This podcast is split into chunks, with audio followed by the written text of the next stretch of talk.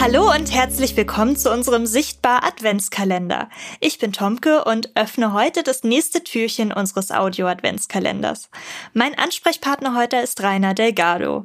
Rainer ist Referent für Soziales beim Deutschen Blinden- und Sehbehindertenverband und dort ist er auch Ansprechpartner für das Thema Taubblindheit. Dazu passt die heutige Frage, die sich hinter unserem Türchen verbirgt. Rainer, wie kann man eigentlich mit Taubblinden kommunizieren? Es gibt ganz verschiedene Arten. Ähm, also man kann natürlich über Schrift kommunizieren, über Breitschrift zum Beispiel. Ähm, also der eine schreibt was und der andere liest das dann. Äh, manche Taubblinde sehen auch noch ein bisschen was und können das dann auch mit normaler Schrift machen.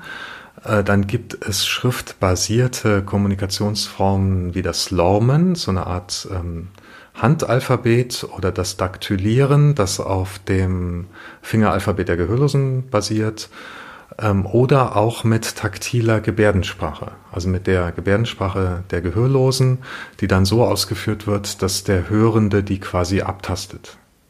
So die Hände auf den Händen des Sprechenden sozusagen drauf liegen und, äh, und vollzieht die Gebärden dadurch mit oder bekommt auch mit, wie die Hand- und Fingerstellung genau ist und äh, ja, kann also so äh, fühlen, was der andere gerade gebärdet.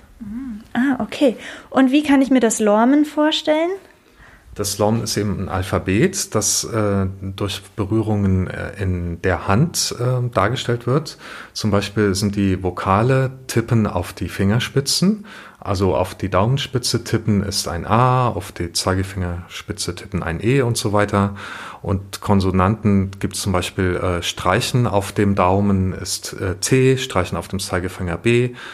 Äh, dann gibt's äh, einen Kreis in der Handfläche, ist das S, oder Trommeln in der Handfläche, das R, oder ein ganz langer Strich von der Mittelfingerspitze bis zur Handwurzel ist das L und so weiter. Also so Striche, Kreise und Tippen an verschiedenen Stellen der Hand.